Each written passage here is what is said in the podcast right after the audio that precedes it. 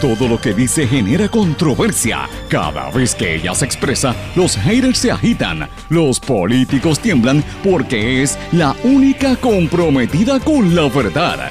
Periodista, bloguera, relacionista licenciada, analista de la noticia, escritora y le dicen la provocadora en las redes sociales. Y ahora comienza en blanco y negro con Sandra Rodríguez Coto.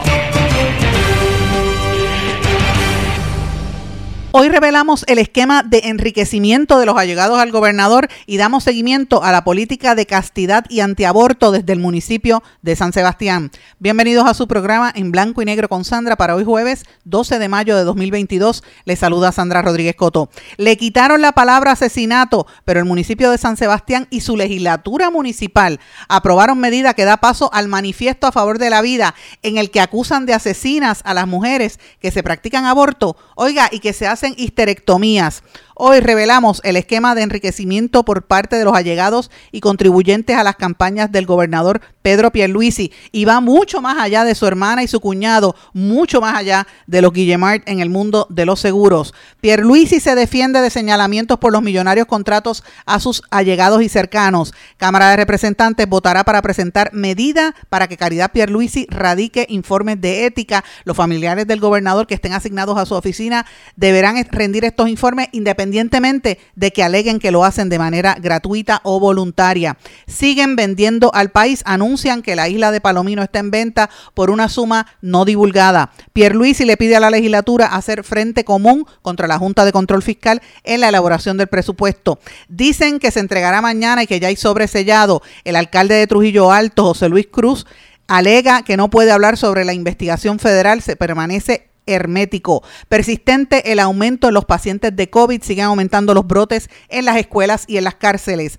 Ante nueva pugna por permisos en proyecto de apartamentos en Rincón por los problemas que hay con OCPE y la Junta de Control Fiscal y también con todo lo que ocurre a nivel municipal. Prepare su bolsillo, los usuarios de AutoExpreso tendrán seis semanas para pagar sus deudas. Esto lo informó a pesar de que todavía el sistema no está funcionando. Vamos a hablar de estas y otras noticias hoy en su programa en blanco y negro con Sandra, un programa independiente sindicalizado que se transmite a través de todo Puerto Rico en una serie de emisoras que son las más fuertes en sus respectivas regiones, en sus plataformas para eh, las redes sociales, dispositivos móviles y sus aplicaciones. Estas emisoras son Radio Grito 1200 AM desde Lares, 93.3 FM desde Aguadilla, X61 que es el 610 AM y el 94.3 FM Patillas, Guayama y toda la zona del sureste y este del país. WLRP 1460 AM Radio Raíces, La Voz del Pepino en San Sebastián y a través de la cadena WIAC que la componen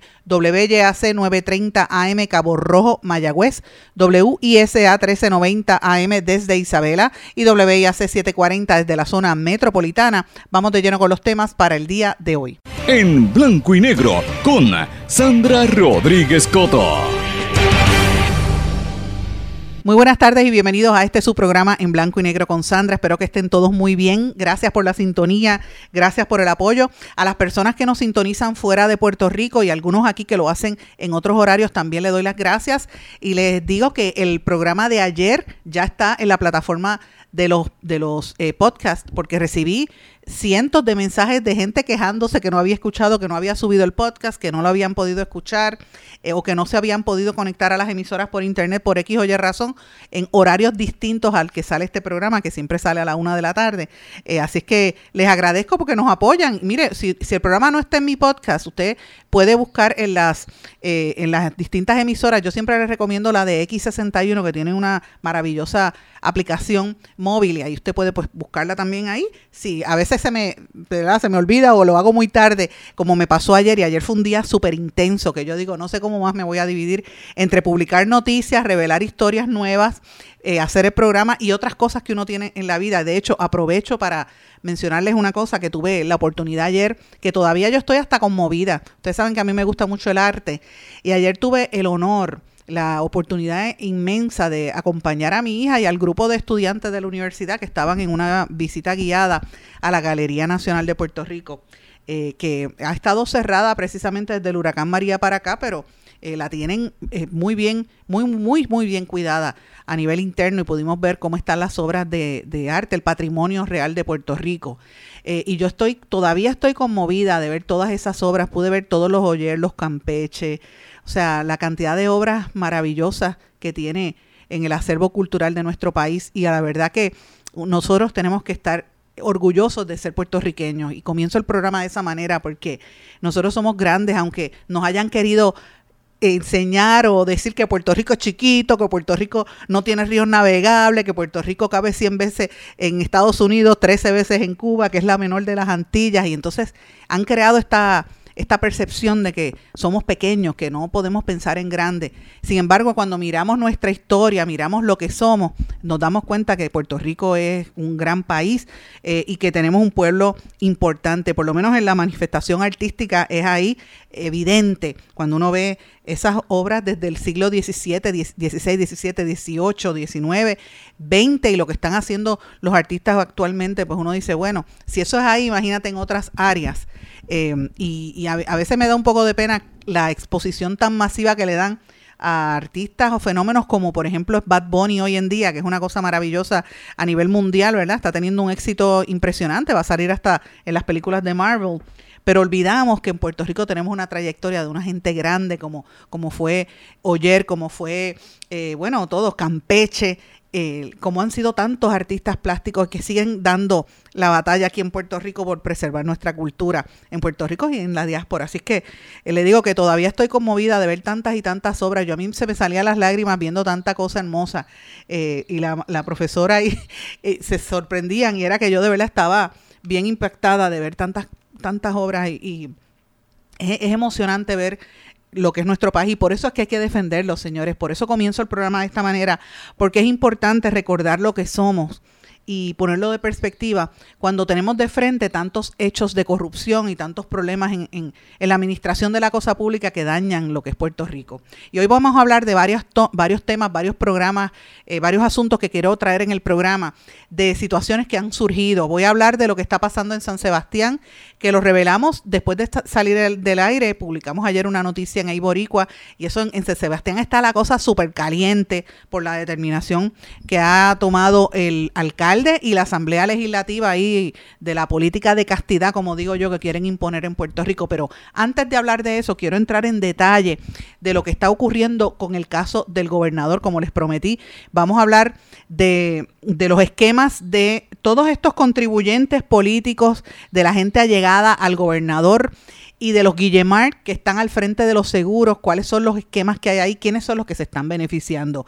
Ayer el gobernador hizo unas expresiones que yo quiero compartir con ustedes defendiéndose cuando le cuestionaron lo que nosotros publicamos en este espacio precisamente el día anterior que estábamos hablando de cuál era la relación del gobernador eh, con, ¿verdad? Con, con Thatcher y Thatcher, el Mark Thatcher, el de los seguros, que estaba precisamente entre los contribuyentes del Super PAC, apareció donándole 200 mil dólares al Super PAC de Pierre Luisi y a las dos semanas le dieron un contrato de seguros por millones de dólares, casi un 6% de, de comisión, a través del Departamento de Hacienda, un contrato con que le, le otorgan la autoridad para manejar todos los seguros de los empleados y jubilados de la Autoridad de Energía Eléctrica a Essential Insurance, que pertenece a Thatcher y a su esposa, que es la que está al frente, porque Thatcher perdió la licencia para manejar seguros por irregularidades. Ustedes recuerdan que nosotros hablamos en detalle de todo esto, publicamos un artículo que está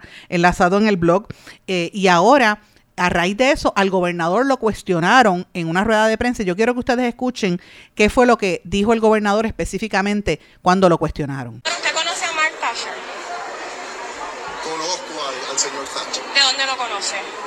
¿No? socialmente y también sé que por mucho tiempo ha apoyado al PNP y a candidatos del PNP. Porque fuentes aseguran que luego que hizo una donación de 200 mil dólares al Super PAC para eh, de esa forma apoyar su campaña, 15 días después le otorgaron un contrato en la autoridad, en los, para manejar los seguros de la Autoridad de Energía Eléctrica. ¿Esto fue una compensación por esa donación política? Eh, primero que nada, lo he dicho y lo vuelvo a repetir.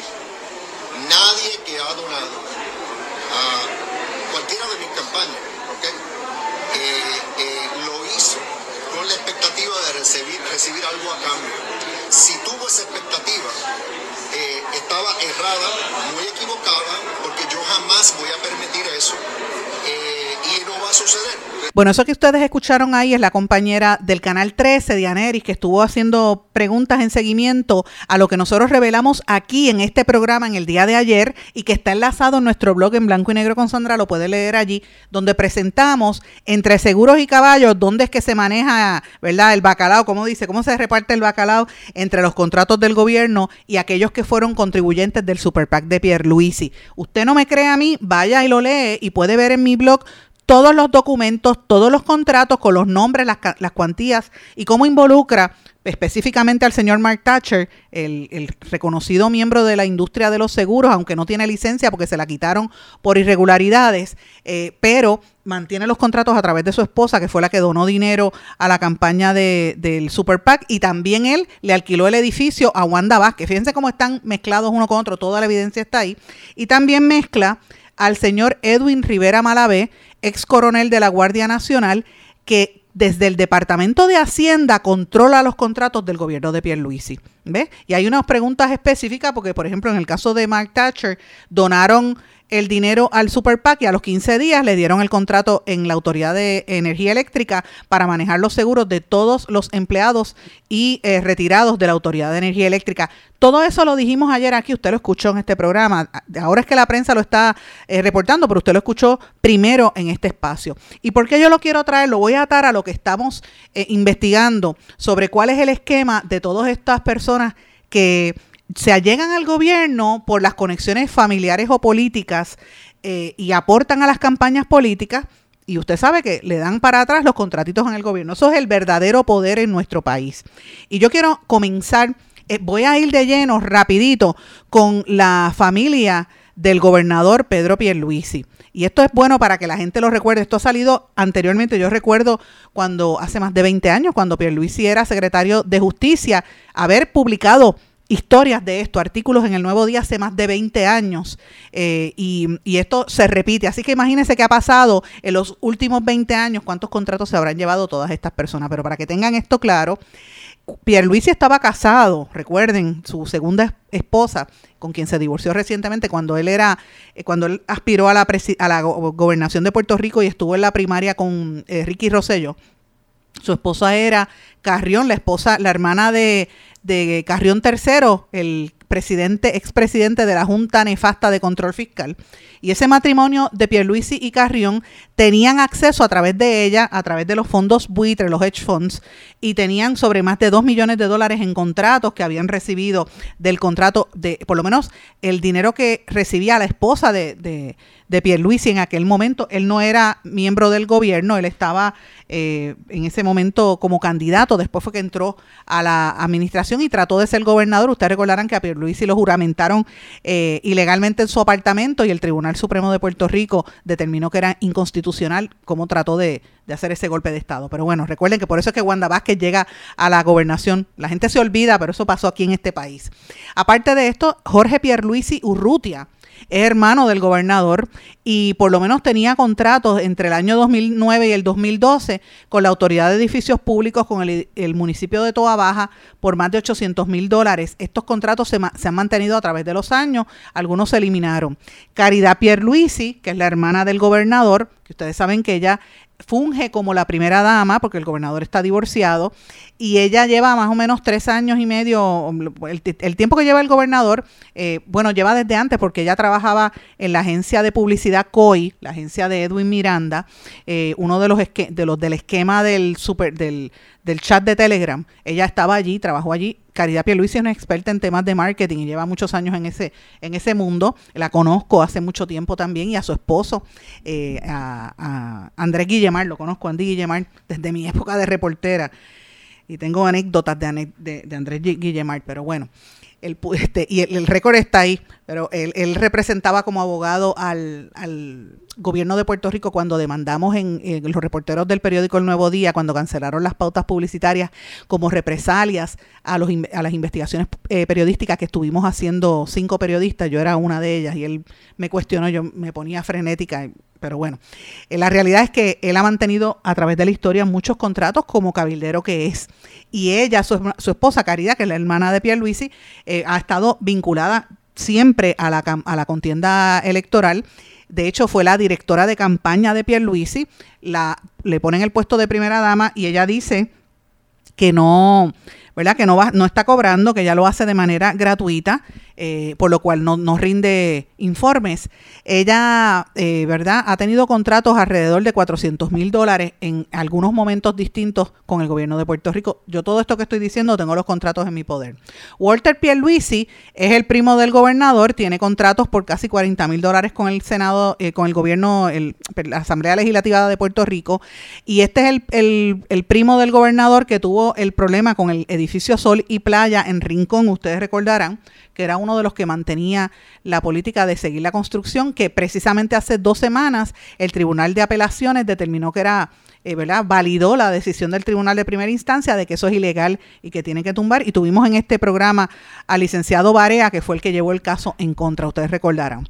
Aparte de eso están eh, los otros primos del, gobernador eh, Walter y, ¿verdad? Su hermano Eduardo eh, Pierluisi que tienen entre con la corporación American Management Administration y eh, administran una serie de residenciales públicos y por lo menos entre el año 2008 y el 2016 tuvieron sobre 17 millones de dólares en contratos con el Departamento de la Vivienda y eso se ha mantenido desde entonces. Eh, también está Andrés Guillemart Ginorio que tiene en la, la, relación, es el suegro de Pierluisi, Andrés Guillemar Marginorio. Eh, la corporación es Lone Star, una corporación de seguros que todo el mundo sabe que lleva toda la vida vinculado al, al, al negocio de los seguros.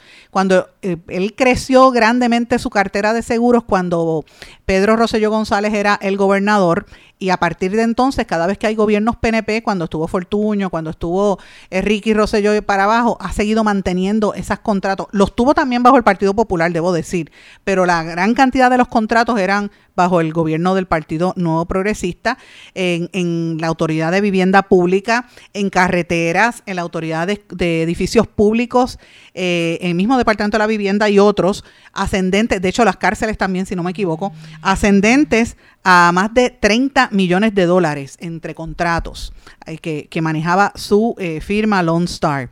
Además de André Guillemar Ginorio, está André Guillemar Noble, que es el cabildero, cuñado del gobernador, esposo de la primera dama Caridad Pierluisi, que entre otras cosas, además de los contratos que tiene de seguro, no podemos olvidar que estaba vinculado al contrato de Rapid Scan System, el sistema de inspección de furgones de la autoridad de los puertos que le costó al erario eh, cerca de 22.8 millones de dólares.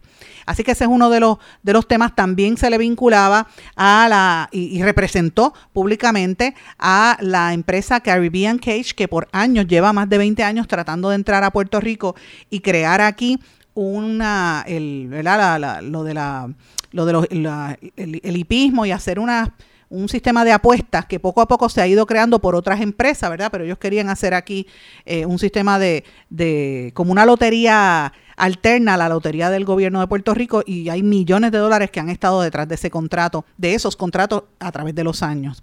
A, a ese esquema familiar también hay que recordar que está Nicole Guillemar Noble, hermana de Andrés Guillemar, que fue directora de, de Prafa y ex, y ex directora de, de Prafa por lo cual tenía también, eh, eh, ¿verdad? Eh, recibía un salario del gobierno de Puerto Rico.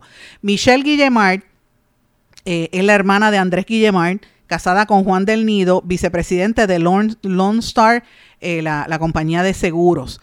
Juan del Nido, que trabajaba con Christiansen Insurance, que ustedes saben tiene varios contratos a través del Departamento de Hacienda que superan los por lo menos los 40 millones de dólares entre Juan del Nido y, y Richard Christiansen, que precisamente era tío de la ex esposa del gobernador Pierluisi eh, y este otro tiene a través de Marshall Saldaña y a través de Christian Insurance también tenían eh, vínculos con el gobierno con contratos ascendentes a 35 millones de dólares. Hasta ahora yo le he hablado de una suma que supera los 115.6 millones de dólares para todas estas personas vinculadas a la familia de Pedro Pierluisi y todos los nombres que yo he mencionado hasta ahora, todos, tienen contratos, tienen todo esto que les estoy diciendo se puede constatar con contratos en la oficina del Contralor, así que usted lo puede ver. Pero esto tiene mucho más. El esquema de esto es, incluso más grande y ahí es que lo quiero traer. Quiero, quiero hablar de lo que está pasando realmente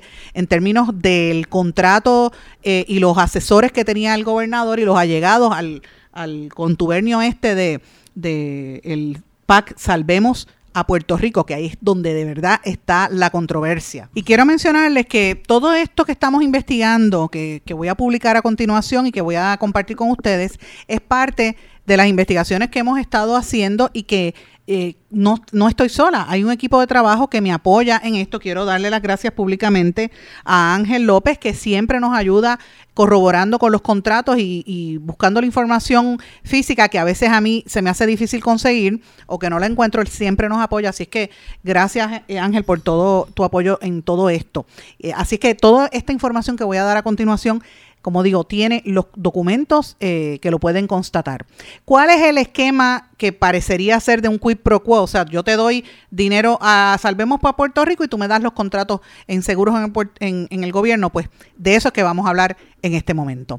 Está Tato Colón Insurance Agency, la compañía de seguros, como les mencioné, que eh, fue promovida por Juan Maldonado y que tiene una serie de contratos con el gobierno de Puerto Rico. Esta es la parte más interesante porque uno dirá, bueno, ¿de dónde es que, cómo es que llegan a este, acceden al poder de, esta manera? Pues esto tiene que ver con los contratos que se le otorgaron a través de eh, la Autoridad de Tierras eh, y a través también de los contratos que le otorgaron una vez aportan al, al, comité de campaña, se alega que ahí es que le dan el contrato para manejar los seguros del tren urbano el tren urbano tenía una gente que le llevaba los seguros por mucho tiempo, se los quitan una vez le dan el dinero a esta gente. Quiero mencionarles que en todo esto, quien estuvo promoviendo era José Carrión III, el que le dicen peyorativamente tres palitos. Eh, que fue presidente de la nefasta Junta de Control Fiscal, el puertorriqueño, que eres hermano de la ex esposa del gobernador Pierluisi, porque es que no podemos olvidar eso. ¿eh?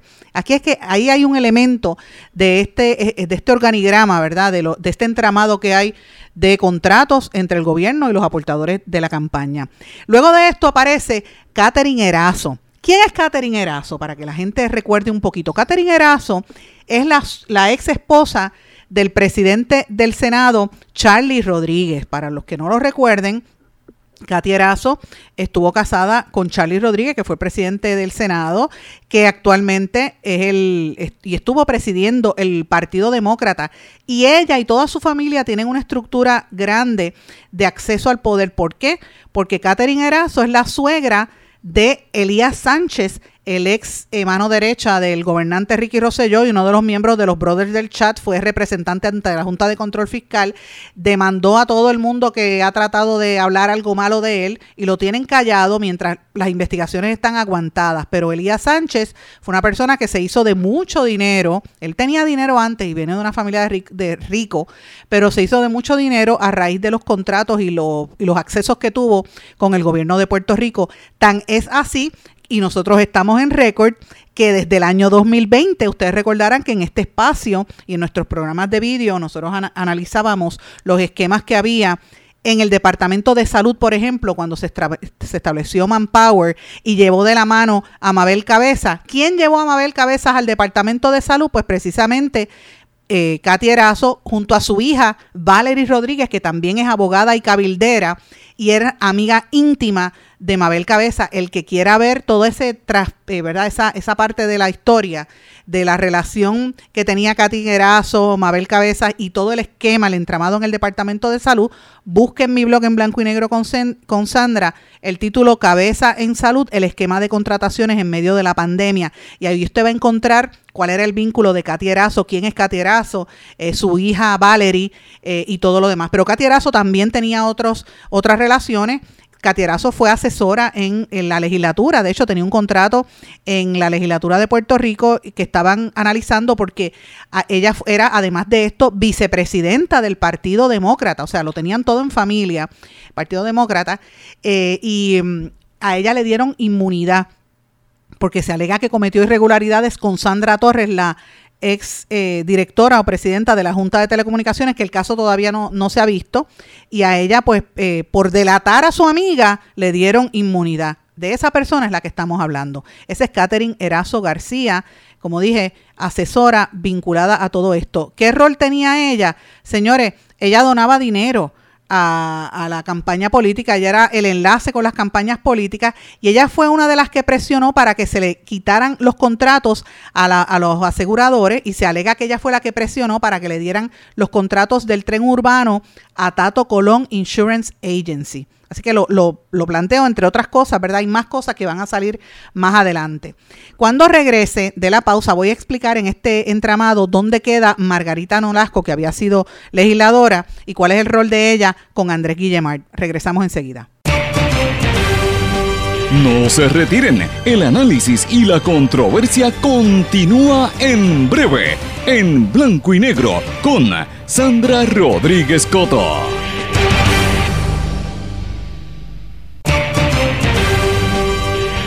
Y ya regresamos con el programa de la verdad, en blanco y negro, con Sandra Rodríguez Coto.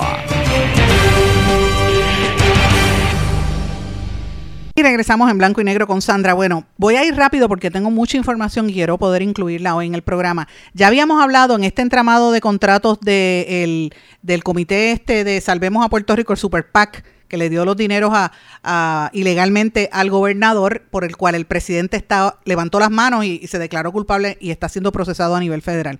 En ese entramado mencioné ya a Tato Colón Insurance Agency, que se alega recibió contratos específicamente los seguros para manejar el tren urbano, que se los quitaron a los aseguradores por la presión que ejerció Catherine Erazo, la ex esposa de Charlie Rodríguez, suegra de Elías Sánchez, vinculada al Partido Demócrata y persona que tiene inmunidad por un caso de corrupción en eh, la Junta de Telecomunicaciones, además de ser la persona que junto a su hija Valerie Rodríguez llevaron a Mabel Cabeza al Departamento de Salud. Mabel Cabeza, recuerden que era la de las pruebas COVID que revelamos aquí en este programa y después resultó en todo este esquema. Fíjense cómo todo esto se mezcla una cosa con otra.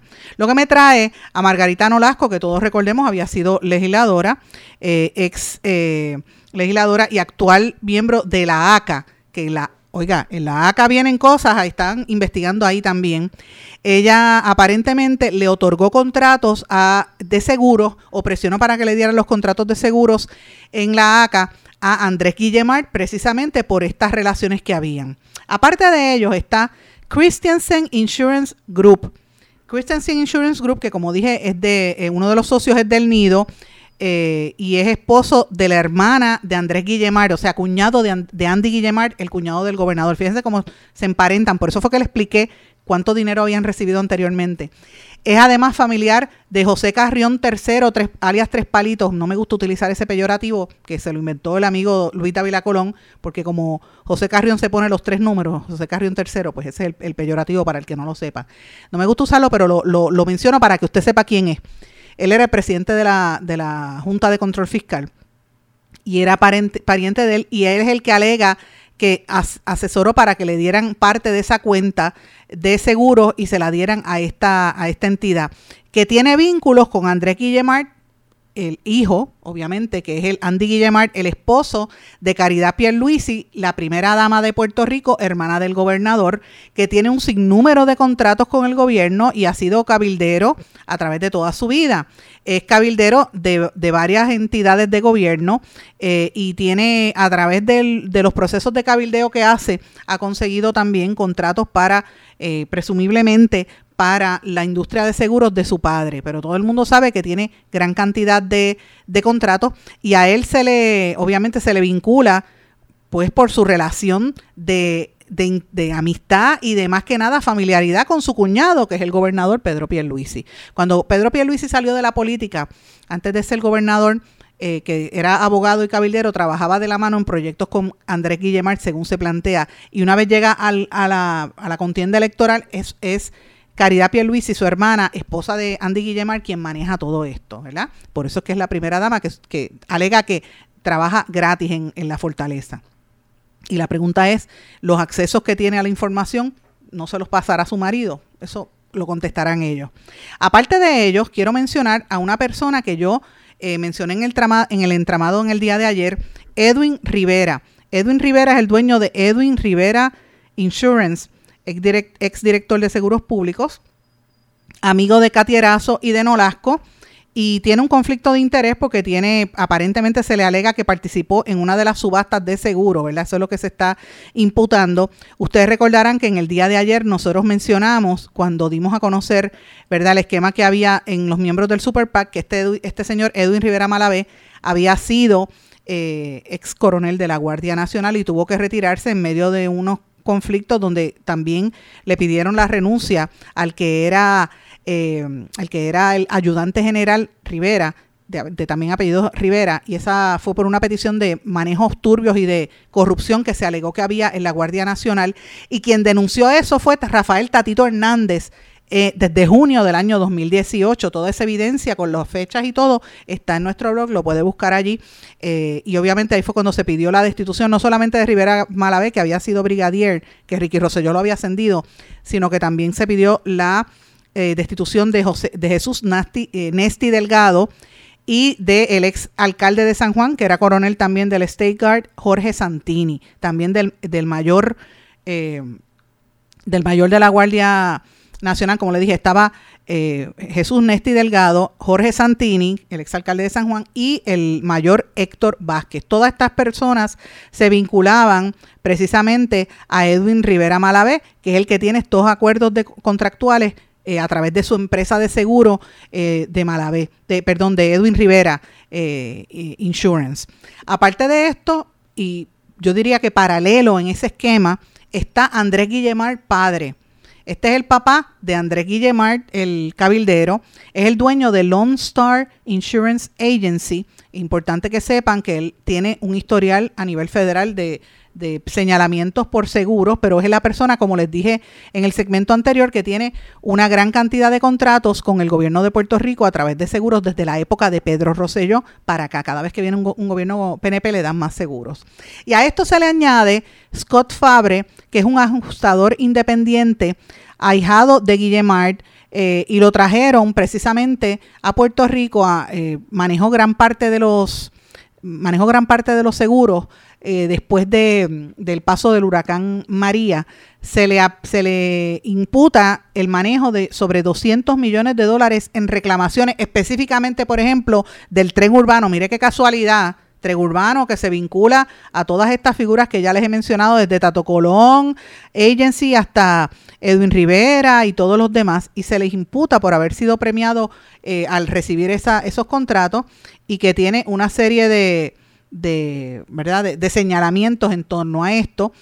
vínculos entre esto está Juan Maldonado, el que, el que trató de enlazarlo, y ustedes recordarán quién es Juan Maldonado, la figura que se le imputa que fue investigado precisamente por la compra de las, de las pruebas fatulas del COVID-19. Ustedes recordarán el Juan Maldonado, pues ese Juan Maldonado también se vincula a todo esto. ¿Por qué yo les estoy dando este organigrama de tantos nombres, tantos contratos y tantas cosas, señores? Bien sencillo. Este es el esquema de los que se benefician con seguros del gobierno de Puerto Rico. Estos son los contribuyentes políticos llegan al acceso, llegan al, poder y a la riqueza porque por sus conexiones montan a los políticos, le hacen campaña y después le dan los contratos, tan sencillo como esto. Y usted va a decir, ah, esto siempre pasa con los gobiernos, sí, siempre pasa, el problema es que Puerto Rico está en quiebra y esto es lo que los federales deberían estar investigando si es que ya no lo están investigando, ¿verdad? Eso es lo que veremos. Pero mientras tanto, el gobernador ya el, cuarto de agua se le está llenando en la casa, como quien dice, y ayer en la rueda de prensa le hicieron una gran cantidad de cuestionamientos al respecto. Y yo quiero que usted escuche parte de lo que dijo el gobernador en la misma conferencia que le puse en el segmento anterior, para que usted escuche de voz del gobernador cómo es que él se trata de defender. Lo implica, eh, pero ya como yo he expresado anteriormente,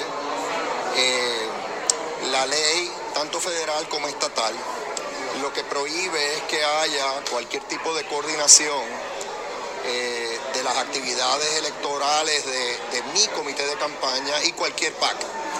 Y en mi caso, como ya he dicho en repetidas ocasiones, mi comité no coordinó sus actividades electorales con ese PAC o cualquier otro PAC. Eh, esto fue objeto de querellas tanto ante la Comisión Federal de Elecciones como la Oficina del Contralor Electoral en Puerto Rico y esas querellas no prosperaron porque no hubo tal coordinación.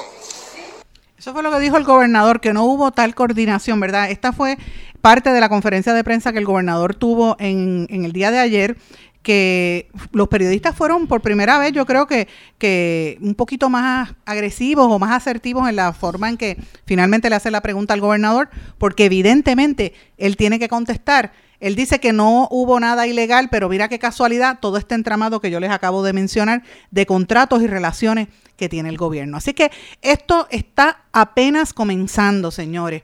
Todos estos nombres que yo mencioné y todos estos contratos los vamos a poner a disposición del público para que los pueda evaluar en las próximas horas en nuestro blog en blanco y negro con Sandra y vamos a continuar, como les dije, esto es apenas el comienzo de lo que vamos a estar publicando. Pero bueno, hay varias cosas, eh, precisamente en seguimiento a esto.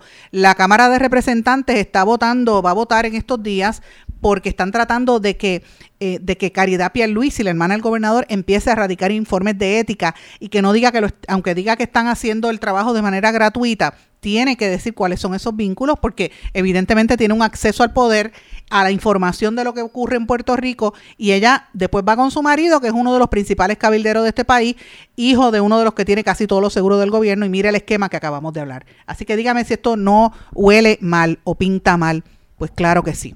Y obviamente, eh, mientras esto sucede, el gobernador Pierluisi está abogando, pidiéndole a la Junta de Control Fiscal, eh, pidiéndole a la legislatura que haga frente común para enfrentar la Junta de Control Fiscal después de el bofetón que la Junta le metió al gobierno de Puerto Rico hace tres semanas cuando dijo que no iba a aprobar el, el, presupuesto después que habían dicho que sí, porque hay una diferencia de sobre 100 millones de dólares entre esto y el gobernador está pidiéndole a la legislatura que busque para que se aprueben los fondos que, que se habían eh, asignado originalmente. Así que esto es parte del esquema, pero señores, están pasando demasiadas cosas en Puerto Rico y me da, a veces me da un poquito de aprensión de que no, no tengo tanto, no tengo tiempo suficiente para decir tantas cosas que uno se entera. Yo cuando regrese de la pausa voy a hablar en detalle de lo que está pasando en San Sebastián, porque eso merece eh, un detenimiento, pero hay varias cosas que están ocurriendo en Puerto Rico eh, y quiero eh, mencionar tiene que ver una, la primera con lo que se anticipa que va a ocurrir mañana.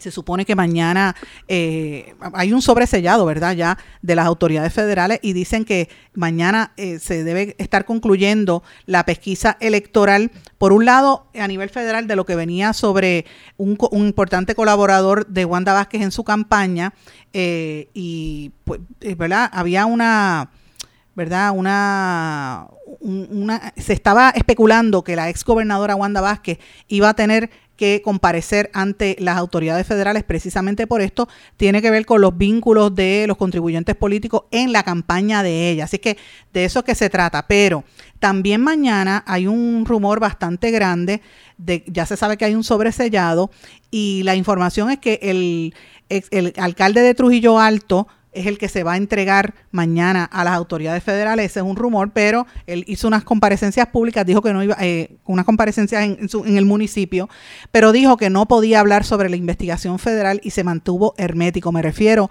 al alcalde del Partido Popular, José Luis Cruz, que ustedes saben que su mano derecha, vicealcalde Radamés eh, Cardona, fue hallado culpable y está cooperando con las autoridades federales en el esquema de contratación y de fondos a través de eh, los beneficios que le daban a la asfaltera JR Asphalt. Así que esto pique y se extiende y evidentemente hubo una reunión que estuvo este alcalde con los miembros de la legislatura municipal. Eh, se alega que fue a principios de esta semana, creo que fue el lunes, eh, y fue limitada solamente a los legisladores populares, pero la información es que él se va a entregar a las autoridades. Así que veremos a ver qué va a suceder. Recuerden que eh, Super y JR Asphalt tenían contrato con un montón de municipios eh, y han habido unos esquemas de corrupción en Trujillo Alto, en Cataño, en Guayama, en Humacabo, en Aguas Buenas, por los cuales los alcaldes han sido arrestados. Esto pica y se extiende. Tengo que irme a una pausa. Cuando regresemos vamos a hablar de lo que ocurre en San Sebastián. No se retiren, el análisis y la controversia continúa en breve, en blanco y negro, con Sandra Rodríguez Coto. En mi pueblo se chinchorrea bien duro. Aquí me cubre mi plan médico y en tu pueblo también. En mi pueblo es donde tenemos las mejores vistas. Aquí cubre mi plan médico y en el tuyo también. En mi pueblo se goza de verdad. Aquí me cubre mi plan y en tu pueblo también. Plan de salud Menonita en todo Puerto Rico. El plan médico que te cubre con una extensa red de médicos, especialistas y laboratorios. Además, te cubre en el hospital de tu preferencia en cualquier lugar de Puerto Rico. Plan de salud Menonita. Pero tú sabes cómo es esto que te la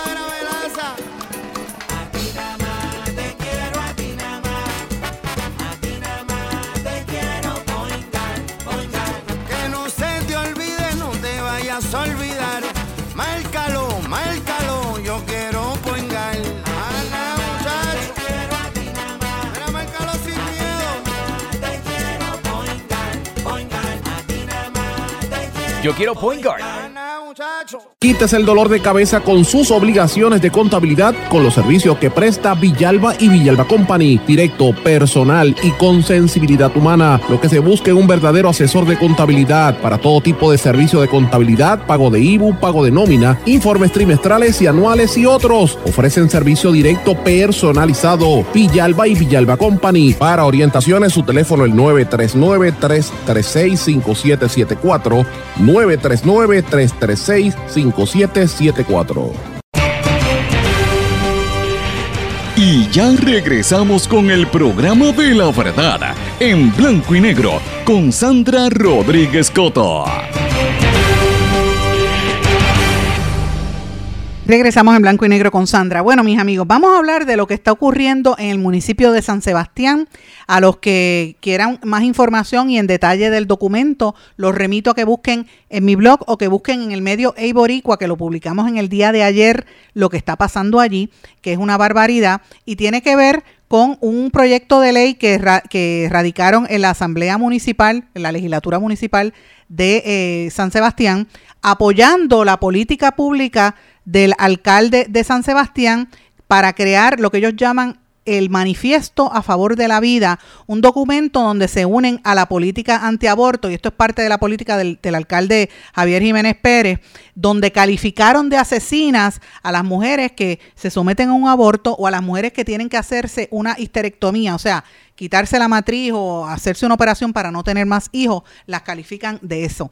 Al nosotros revelar la información, esto trascendió originalmente en los compañeros de la emisora WLRP Radio Raíces 1460, que es la emisora por la cual transmitimos este programa en esa región, la más fuerte en toda esa zona. Y obviamente eh, me están diciendo los amigos allí en Radio Raíces, mira lo que está pasando, Sandra, me envían el documento, empezamos a, a indagar y en efecto la Asamblea Legislativa Municipal se aprestaba a aprobarlo. Ustedes saben lo que pasó en horas de la tarde, para que tengan una idea. Sí lo aprobaron. Era la resolución número 69. Mira qué número más irónico, un número con connotaciones sexuales también con el voto en contra de Isel Colón del Partido Independentista. Ustedes saben que el, el PIB tiene sus legisladores en, casi todos los municipios. Ese hu- hubo el, voto, el voto en contra, pero le cambiaron un poquito el lenguaje, le borraron la palabra asesinato y llamaron la atención a esta a, a Isel Colón por supuestamente discutir el borrador con la prensa, le dijeron que eso no se podía compartir según ley. Mire, la prensa se entera de todo siempre, tarde o temprano.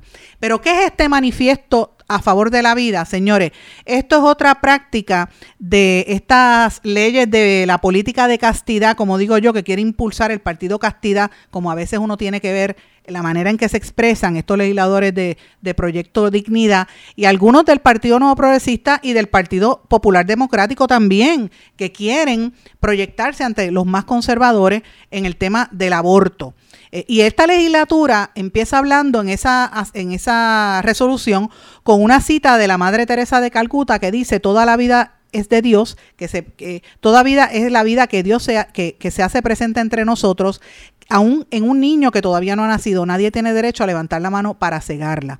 Mire, eh, usted podrá creer en lo que sea. Yo soy católica, creo en la Virgen y creo en, Dios y lo digo públicamente. Pero si yo trabajara en el gobierno, no podría estar hablando de mis creencias. ¿Usted sabe por qué? Porque hay una separación entre iglesia y Estado. Eso es la realidad. Pero aquí han querido imponerla. Eh, y solamente es ciertos aspectos cristianos cuando empiecen, de la misma manera que, ¿verdad? Empiecen a exigir que vengan los, los satánicos, los de la iglesia del espagueti volador, o los, o los este, yoruba, o los judíos, a exigir el mismo espacio. Vamos a ver si el gobierno le va a dar el mismo espacio y va a poner citas del Corán o, de, o del Torah o de lo que sea en, la, en las ¿verdad? En, en, la, en, los proyectos de ley que se radiquen o en las medidas que aprueben las asambleas legislativas. De eso es que se trata, de cómo se trata de vincular la religión cuando debería haber una, un distanciamiento. Eso es lo primero.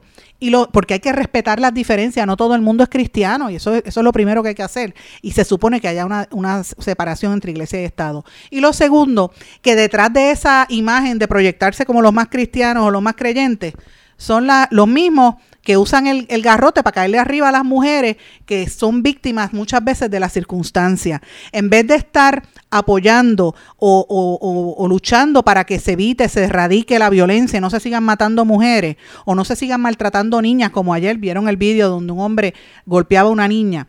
E, ese tipo de, violencia, en vez de estar atacando esa violencia, usted no los oye presentando proyectos para eso, usted no los oye a ninguno de ellos tratando de defender, eh, ver de qué manera se puede aguantar todo esto. Usted no los oye tampoco, como digo yo, yendo contra el hombre, porque para que la mujer quede preñada tiene que estar el hombre ahí detrás. ¿Por qué es todo contra la mujer? Esa es la pregunta que nos tenemos que hacer.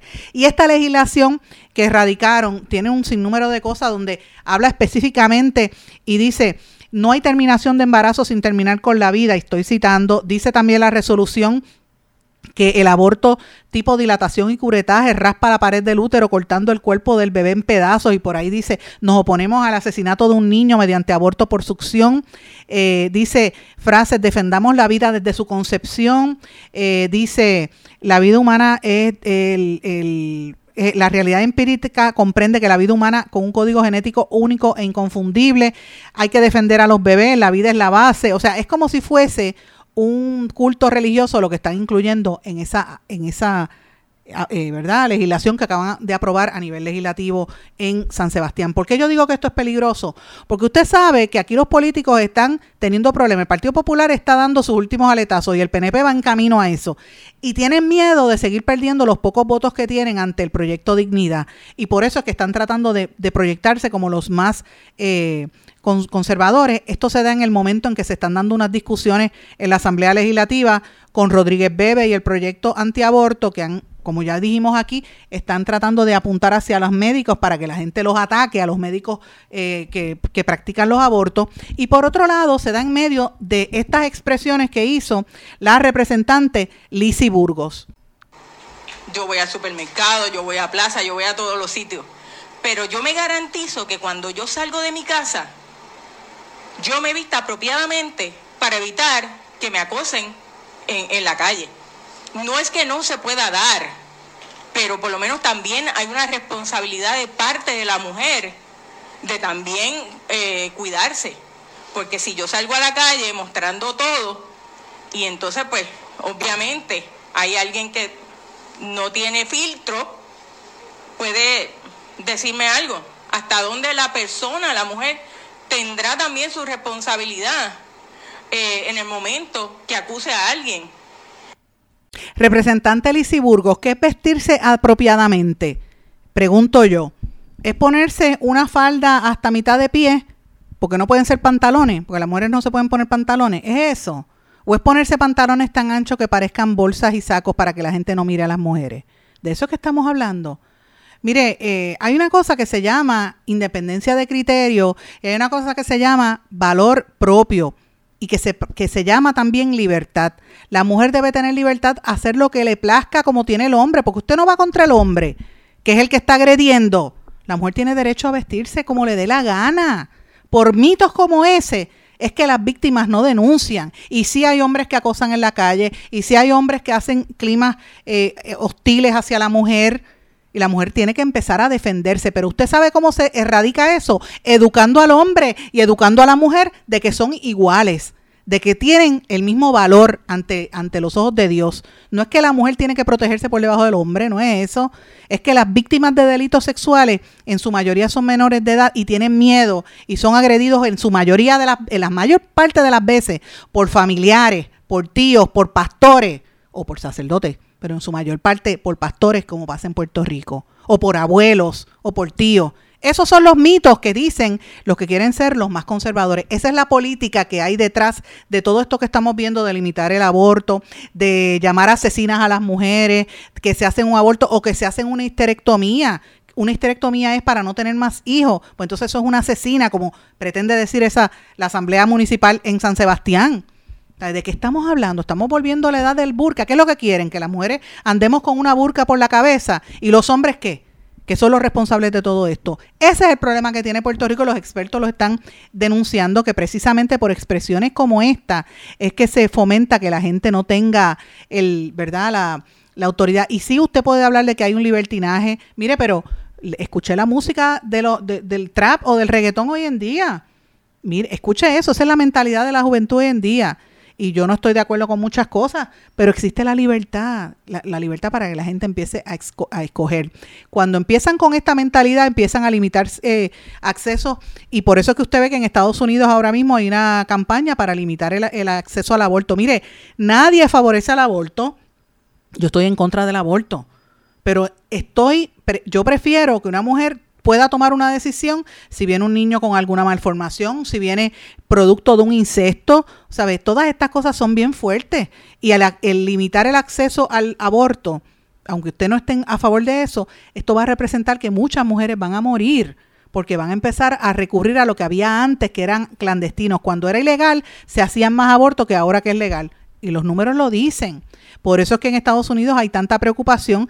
En Canadá, por ejemplo, el primer ministro canadiense, Justin Trudeau, ya dijo que iba a moverse para, para garantizar el derecho al aborto en Canadá, mientras en Estados Unidos se está eh, discutiendo restringirlo. De eso es que estamos hablando, señores. Esto es algo sumamente serio. Tengo que cambiar el tema porque hay otros asuntos importantes también. Esta mañana se anunció la venta de la isla Palomino. La isla Palomino al lado de, allá en Fajardo, al lado de, del Hotel el Conquistador está en venta. Esa era la isla donde los residentes huéspedes del Conquistador podían ir allá a la playa, porque en el hotel no hay playa, lo que hay, hay un muelle, pero la playa bonita es al, área nor norte. La están vendiendo, no se sabe por cuál es el precio. El islote tiene 99 cuerdas y es propiedad de la sucesión Fuertes Backman. Eh, y una porción de cerca de nueve cuerdas aparece bajo Alberto Fuertes Backman que como único propietario y dice que la están vendiendo. Eh, es importante saber que eh, por años estuvo administrada por el hotel y por la empresa le, Royal Blue Hospitality, que renovó el arrendamiento por casi, casi 800 mil dólares en el año 2019. Es una isla privada, pero fíjense cómo siguen vendiendo todos los terrenos alrededor de nuestro, de nuestro país. Increíble por demás. Cualquier persona que ve noticias sobre Puerto Rico o se mete por internet a ver temas de Puerto Rico, lo que va a ver es, por un lado, corrupción y por otro lado, venta de terreno. Eso es lo que está, eso es lo que sintetiza nuestro país. Es increíble cómo el gobierno ha permitido que esto se dé de esta manera. Señores, antes de terminar, quiero alertarlos nuevamente a que se cuiden por el COVID. La gente ha bajado la guardia, se fueron para las justas a festejar, se han ido a la calle sin mascarilla y mira lo que está pasando. Persisten las hospitalizaciones en las últimas cinco semanas y todavía no se ha visto el brote después de lo de las justas. Estoy bien preocupada, todos los medios lo están diciendo y vuelvo a hacer el llamado a que, mire, no se olvide de utilizar su mascarilla, guarde distanciamiento social, use sanitizer. Si usted tiene los síntomas, quédese en su casa si son leves, pero acuda a su médico lo antes posible para que se haga la prueba y, ver si de verdad usted tiene la enfermedad y no siga regándola o no se complique. Pero mire, evite esto porque hay una serie de, de brotes en todas las escuelas y brotes también en las cárceles. Es una situación bastante fuerte. Eh, brevemente, porque es poquito tiempo el que tengo, quiero mencionarles que se, ya se está calentando los motores en Rincón nuevamente por un proyecto de apartamentos que está bajo problemas. El, per- el permiso original de construcción fue anulado por fraude, tenía una orden judicial de demolición y ahora logró una nueva autorización enmendada de la Oficina de Gerencia de Permisos que legaliza la, la obra a pesar de que el tribunal lo había detenido. Fíjense cómo OCPE y la gente que está en OCPE eh, ¿verdad? La, la Oficina de Gerencia de Permisos están haciendo todas estas trampas en los litorales para seguir haciendo las construcciones que destruyeron nuestra costa. Esto lo determinaron que es ilegal, que hay que destruirlo. Ustedes saben que el huracán destruyó toda la costa de Rincón. Mire lo que pasó en Sol y Playa y no aprenden, no escarmientan. Pues mire, por ahí viene una pugna bastante grande. Están anunciando también una protesta que viene para el agua, el área de Aguadilla. Eh, voy a hablar en más detalles sobre esto, así que hay que estar pendiente. Y usted prepare su bolsillo porque el director ejecutivo de la Autoridad de Carreteras, Edwin González, informó que pronto van a restablecer el sistema de los eh, peajes y la empresa Professional Account Management lo va a establecer y usted va a tener que pagar las deudas. Si usted pasó por el peaje y no, y no pagó, lo va a tener que pagar. Así que guarde los chavitos porque eso viene, el cantazo viene pronto. No han dicho todavía cuándo es que viene, pero por ahí viene las próximas semanas. Así que pendiente a todo esto. Señores, tengo que irme porque el tiempo me traiciona. No sin antes dejarles saber que vamos a estar eh, continuando en estas investigaciones sobre los, eh, los esquemas de corrupción vinculados a la contratación política, porque hay unas pesquisas que van a venir en camino en las próximas semanas y lo va a escuchar usted siempre primero en este programa con seriedad y responsabilidad, pero nunca hemos fallado ni una, todas las hemos pegado todas y cada una desde que estamos al aire y la, la historia nos ha dado la razón porque lo hacemos con conocimiento, con documentos y tenemos un equipo que nos apoya en publicar estas informaciones. Con esto me despido, no sin antes desearles a todos que pasen muy buenas tardes. Será hasta mañana en blanco y negro con Sandra. ¿Se quedó con ganas de más? Busque a Sandra Rodríguez Coto en las redes sociales o acceda a en blanco y porque a la hora de decir la verdad solo hay una persona en la cual se puede confiar. Sandra Rodríguez Coto en blanco y negro.